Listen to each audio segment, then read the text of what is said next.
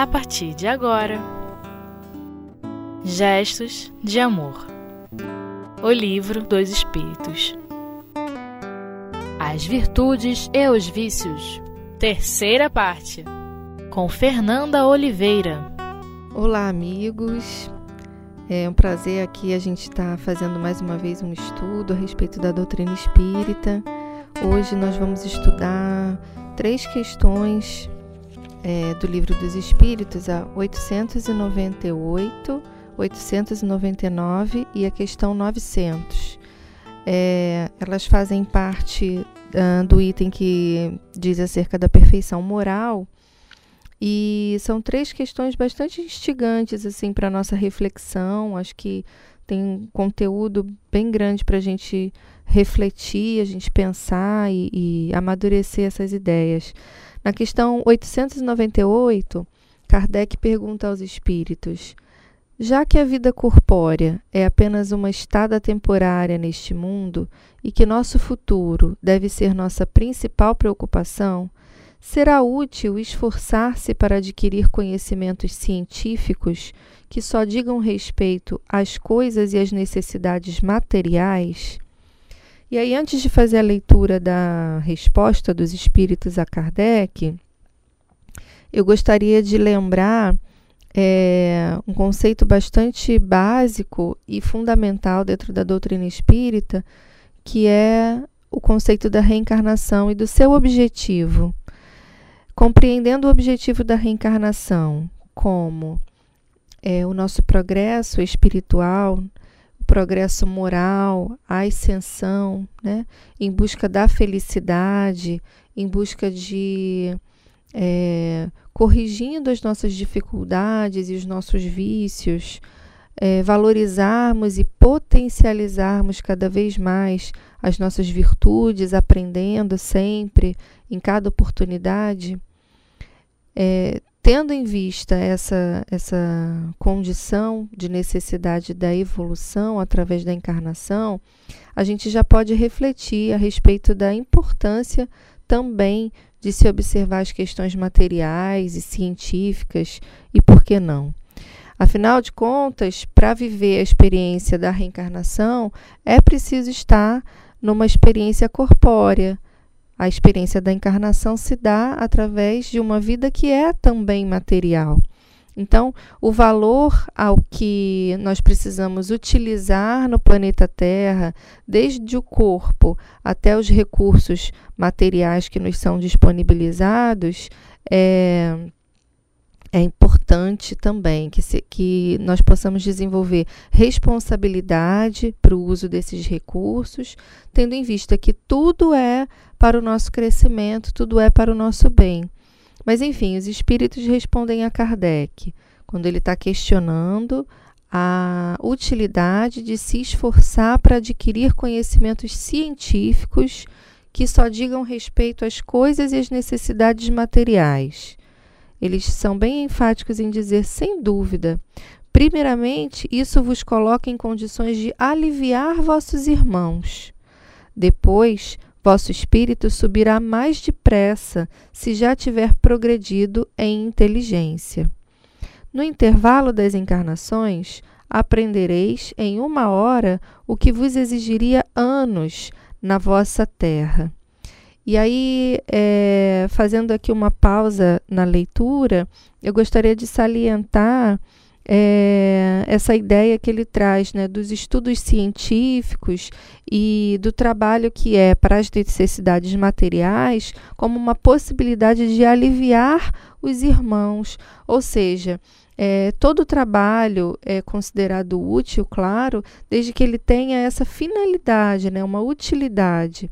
É, e, e essa ideia né, de aliviar os irmãos e de favorecer essa ascensão mais depressa, progredindo através da inteligência, vai sendo lembrada aqui para a gente, através dessa resposta dos espíritos, é, do quanto é importante a gente estar tá assumindo a responsabilidade e procurando é, colocar os nossos esforços em prol de que utilizemos os recursos, e aí vou me repetir, mas acho que é interessante, desde o corpo físico até todos os recursos materiais, científicos, né, todos os recursos que a Terra nos disponibiliza para o bem.